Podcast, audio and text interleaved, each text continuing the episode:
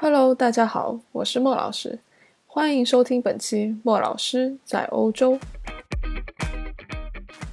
这是一款萌萌的原创视频脱口秀节目，莫老师在这里将带你三百六十零一度别样看欧洲。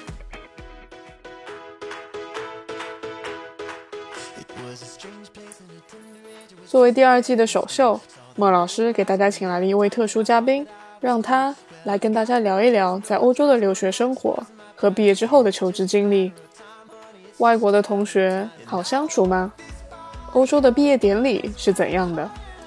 你知道北京和斯德哥尔摩有什么区别吗？在瑞典面试，面试官会问你怎样的问题？如果你喜欢我的音频，一定要点击订阅哦。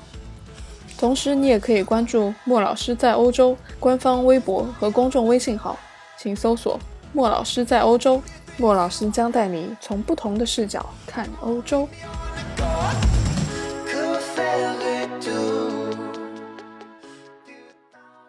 大家好，我是毛毛啊，我今年二十三岁，女生。毛毛，一个出生在山西太原的女孩。在北京攻读财务管理专业毕业后，去年来到瑞典留学。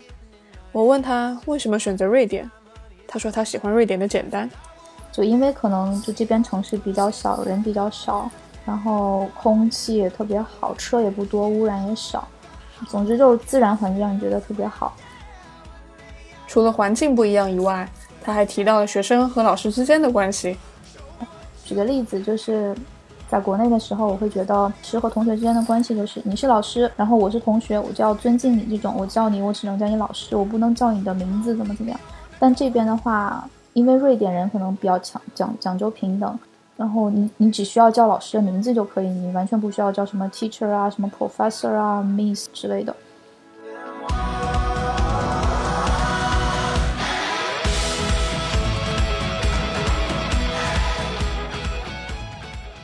说到文化差异，他还专门提到外国人是怎么看待吃这件事儿的。在中国，我们觉得吃是件大事儿，然后和朋友一块出去的话，大家会去选餐馆，然后吃饭，就觉得吃什么是一个很重要的事情。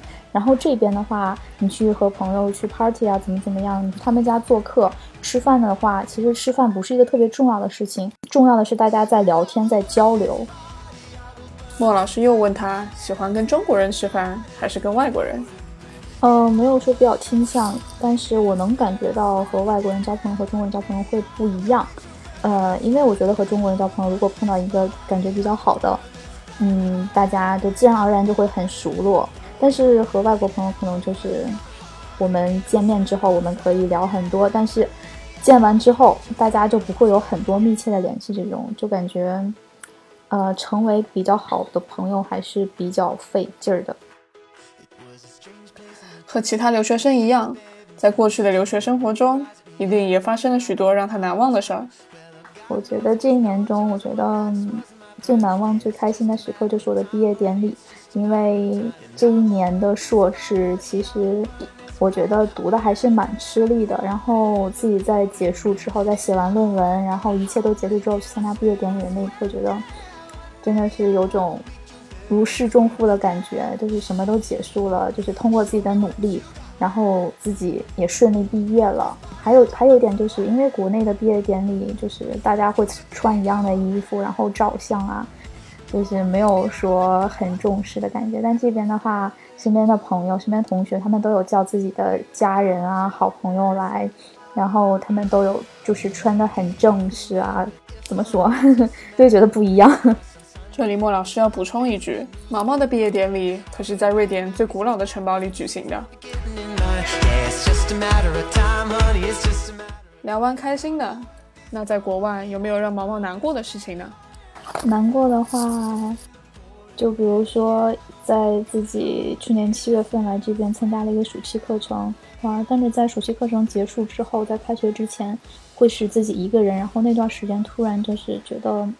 特别想家，然后那段时间就特别的难过，嗯，这是其中之一。然后之后呢，在开学之后，因为，然后因为刚来会有一些像语言的 language barrier 这种，还有因为自己的学习方式和文化上面的差异，就会呃和同学会有一些交流上面会有一些困难，然后那段时间觉得就蛮吃力，然后挺难过的。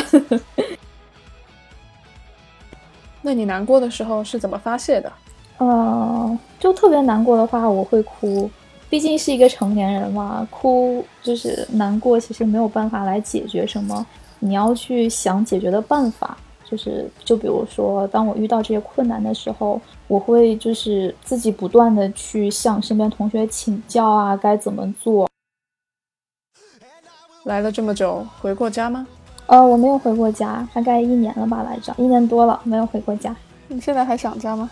哦，会想啊，就是你最想念。国内的什么？嗯，其实我我对吃的啊、食物啊不是特别的有感觉，但是嗯，我觉得我最想念的就是家人和朋友吧。虽然想家，但我们坚强的毛毛还是决定留在瑞典拼搏一把。前不久，他就只身一人来到了斯德哥尔摩，参加了一个面试。国外的面试有什么特别之处吗？其实没有什么特别的，因为这个面试其实也不是特别的严肃，因为我面试的是一个 social media 的一个职位，他就是 social media 的 manager，呃，就他一个人来面试我。然后首呃，关于问题的话，首先一开始，嗯，就是一些比较基础的问题，他想了解你是怎么样的一个人，他会问我一个问题，我记得特别深刻，他问我，呃，你你有过什么创新的经历吗？创新的点子吗？就这个问题，其实我真的是没有答上来。我想了很久，就可能我会把这个创新想得很大，因为瑞典是一个比较强调创新的国家，所以它公司的文化里面也会注重创新，会注重员工是不是有创新精神。嗯，其实这种创新真的是不用想的特别大，随便是生活中、工作上的、学习上的小事儿，你都只要是你有一些不同的 idea，你都可以说。但是当时我可能由于比较紧张，就没有想出来。你觉得你对这份工作的把握大吗？嗯，我不知道。怎么说？我只想说，我希望我得到这份工作，因为两个月我试图投了很多简历，就是收到的拒信也不少。然后在得到这家公司的面试邀请的时候，我真的是特别的兴奋。然后在面试过程中，我也是尽量的去呈现我自己。只能说我希望得到这份工作。在瑞典，是不是工作真的特别难找？I don't know，我不知道，只是我觉得不容易。对，嗯，为什么你会选择斯德哥尔摩呢？你觉得和北京像吗？怎么说？我会感觉北京要比斯德哥尔摩大很多。虽然斯德哥尔摩也会有皇宫啊，也会有一些新的城区，但是我会觉得还是没有北京有那种让我觉得有很发达的感觉。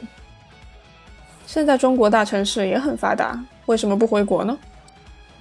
我觉得我是一个比较看重生活经历的人，因为我今年二十三岁嘛，我觉得我之前的二十二年都是在中国度过的。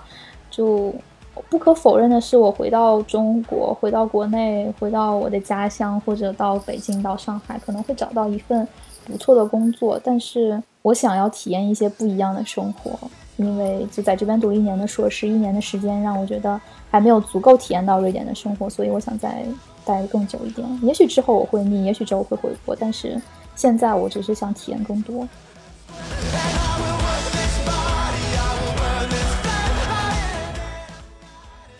在找工作的同时，除了学习瑞典语，他也同时在一家餐馆打工。对于留学生在餐馆打工，不同的人有不同的看法。那他又是怎么想的呢？首先，我承认我有想过，就是我我会很沮丧，有时候会觉得。自己辛辛苦苦读了这么多年书，然后拿到了一个不算低的学历，一个硕士生的学历，去餐厅里面打工。我只是想说，我在毕业之后，我也有在找工作，我我也有在向公司发申请，也有去学瑞典语。这只是我业余生活的一部分，它并不能决定我以后是怎么样的。我以后就是一个刷盘子的人，它不能决定。如果一个人刷一辈子的盘子，他就算失败吗？我我必须承认，是在中国传统观念里面，大家会觉得做服务行业不是一份体面的工作。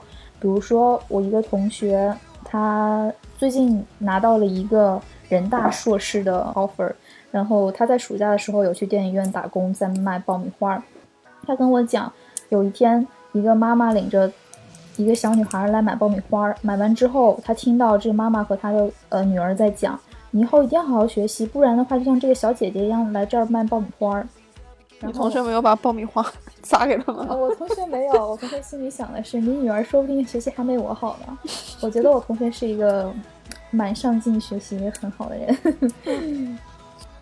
莫老师想说，成功可以有很多种，不要简单用一个人的学习成绩和职业来评判一个人。节目的最后，我要特别感谢毛毛参加我的节目。毛毛说：“很感谢你们收听这期节目，谢谢你们。”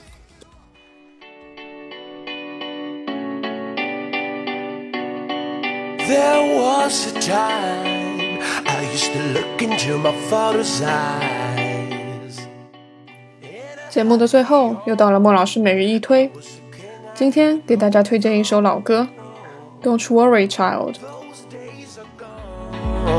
Now the memories on the wall.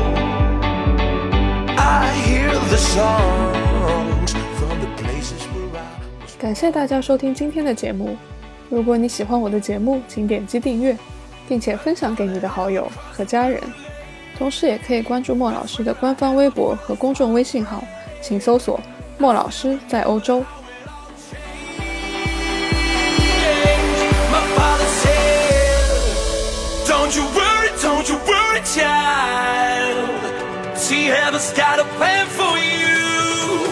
Don't you worry, don't you worry now.